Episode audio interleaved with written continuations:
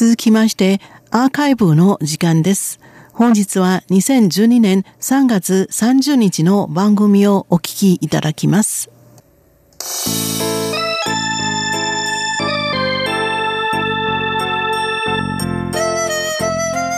リスナーの皆様、文化の台湾の時間です。この時間では台湾の様々な文化についてご紹介してまいります。今週のご案内は上野です。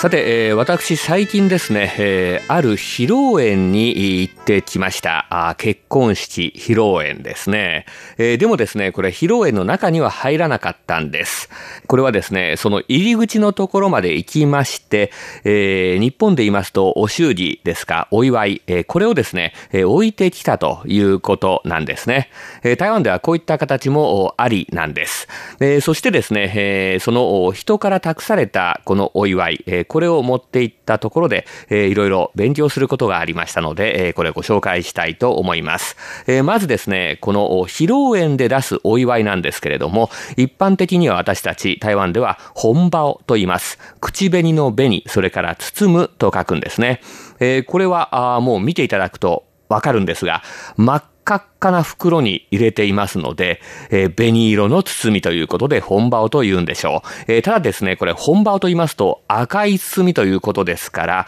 えー、意味が広くなります。えー、例えばですね、え旧正月の時に、えー、子供たちが手にするお年玉、えー、これも一般的には本場と言います。えー、これ、えー、正式には、イヤースイ遅延と言いまして、えー、圧迫するの圧、それから歳末大売り出しの歳末の歳、そして銭と書いて、えー、ヤースイ遅延というんですね。えー、これに対しまして、この披露宴に持っていくですね、お祝いなんですけれども、えー、これはですね、自衛本理人という言い方がありますねえ。これは結婚する、それから礼儀作法の礼儀の礼、そして、えー、金銀の金、お金と書いて、自衛本理人、えー、結婚礼金というふうにですね、言うみたいですね。この結婚のですね、お祝いなんですけれども、台湾ですとこれ赤い袋に入っているということで、えー、友達からこの知らせが来ますと、あ、お祝いを包まなければならないな、今月は厳しいのに、みたいなですね、えー、そんなこともありまして、よく紅色爆弾などと 言われます。えー、爆弾を落とされたようなことになっちゃうわけですね。えー、それでは、あこの紅色爆弾ならぬですね、えー、結婚のお祝いなんですけれども、台湾ではどのくらいの金額を包めばいいのかということなんですね。えー、まず、いつも言われますのが、奇数ではいけないんですね。これは中華民族の考え方で、えー、いいことが2つやってくる、たくさんやってくるというような意味なんですね。えー、とにかく、偶数でということなんです。ただ、偶数もこれもですね、数学的に偶数、2で割り切れる偶数だからいいというわけではありません。え例としてですね、挙げますとですねえ、金額なんですが、200とか600、1000、1200、1600、2000、2200、2600、3600、6000、6600、1万、1万6000といったような、あまあ、金額がですね、えー、書かれています。さて、えー、これ今ちょっとですね、気がつきましたけれども、4と8がないんですよね。4と8。これ偶数ですけれども、4と8ない。なぜかと言いますと、4と言いますのは、これはやはり死ぬというですね、えー、この数と中国語で言うんですけれども、えー、これとですね、関数字の4の発音が近いもんですから、それを表すということ。それから8というのはないのは非常に不思議だと思うんですね。8というのは、これは中華民族の間ではですね、あの、麻雀で8というですね、牌がありますよね。お金がドーンと儲かるという意味で、8というのは縁起のいい数字とされているんですが、結婚に関して言いますと、8というのは別れるというですね、意味を象徴してしまうということで、これはタブーなんです。ですから、8が入ってちゃダメなんですね。それで実際にはですね、どんな感じかと言いますと、これはですね、えー、一番安いところで600元ぐらいらしいんですよ。600元と言いますと、今のレートで日本円で、えー、1650円ぐらいです。でもこれは本当によく知らない人といった感じですね。えー、一般にですね、同僚とかあ、そういった感じになりますと、1200元ぐらいということで、これは日本円にしますと、3360円ぐらいになるかと思います。まあ、相手にですね、喜んでもらおうと思ったら、やはり2000元円以上は出した方がいいのかもしれませんね。2000円と言いますと、日本円で5600円ぐらいになるでしょうかね。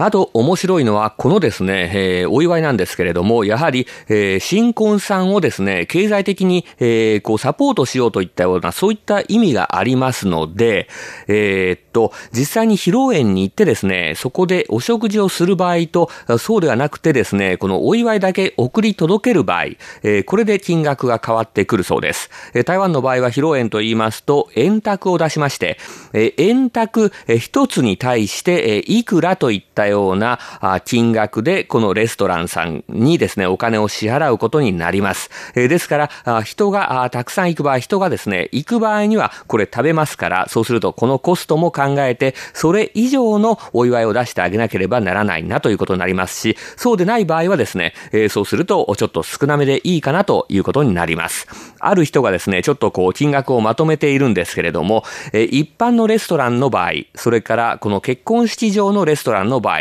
そして、えー、まあ、5スター級のホテルのようなすごい場所でのですね、披露宴の場合というふうに分けられていまして、これで、えー、みんな変わってくるんですけれども、この人が行かない場合ですね、えー、この場合の金額は全部同じなんですよ。まあ、あくまである人がまとめている数字ですけれども、えー、人が行かないですね、お祝いだけ届けるといった場合にはですね、えー、これは会釈をする程度の人ならば600元、えー、一般のですね、友達で1200元、えそれからちょっと仲のいい友達で2000元、えそれから普通の親戚の場合は2200元、えそして親友の場合は3200元、えそしてもう兄弟とかですね、姉妹といった形になりますと3600元。これ兄弟姉妹というのはそれほど近い友達という意味もありますけれども、3600元以上ということでですね、かなり高くはなってくるんですが、これがですね、えー、っと、一般のレストランで行われる披露宴であろうが、高級な一流ホテルで行われる披露宴であろうが、この金額は変わらないわけです。人が行きませんからね。食べませんから。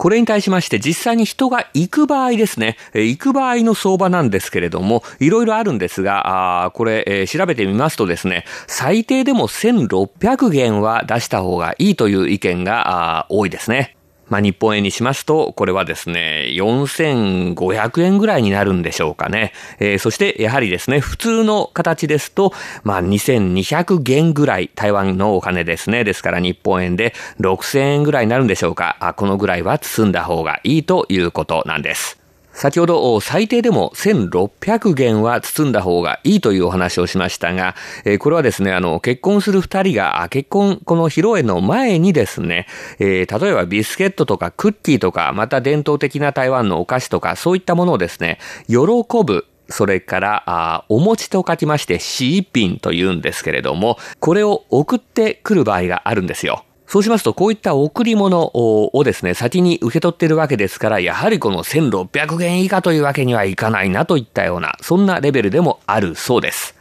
お分かりいただけましたでしょうか、えー、そしてですね、最初のところ思い出してくださいね、えー、私は今回の披露宴にはですね、別に呼ばれていたわけでもありませんし、えー、そこに入ってご飯を食べたわけでもありません。人から託されたですね、えこのお祝いを持って行って窓口でですね、それを渡して帰ってきただけなんですね。でも、ここでも一つ手続きがありました。ちゃんとこうあの机でカウンターができてまして、そこにですね、えー、渡してくるんですけれども、日本ではどうでしょうか？渡してその場でおしまいといったことになるのかもしれないんですが、台湾の場合はですね、その、いくら包んでいるかというのをそこで確認してですね、えー、赤い、これまた紅色のですね、カードに、えー、その金額を書いて、えー、またですね、新郎側のお友達か、あるいは、あその新婦側のお友達かということで、えー、新婦、あるいは新郎のですね、名前を書いたその、えー、紅色のカード、小さい名刺のようなカードなんですけれども、それをですね、えー、私にくれるんですよ。え、ですから私はこれを持ってですね、その私にお祝いを託してくれた人のところにですね、渡せば、きちんと渡してきたということで、えー、ミッションは完了といった形になるんです。これはですね、シエカーと言います。感謝の謝、それからですね、えー、上と下、上下という漢字を縦に並べて真ん中の棒を一本にした字、これカードのことなんですけれども、カーと発音します。シエカ、感謝のカードというのをもらって、えー、帰っていけばいいんですね。文化の台湾、今日はこの辺りで失礼いたします。ご案内は上野でした。お聞きの放送は台湾国際放送です。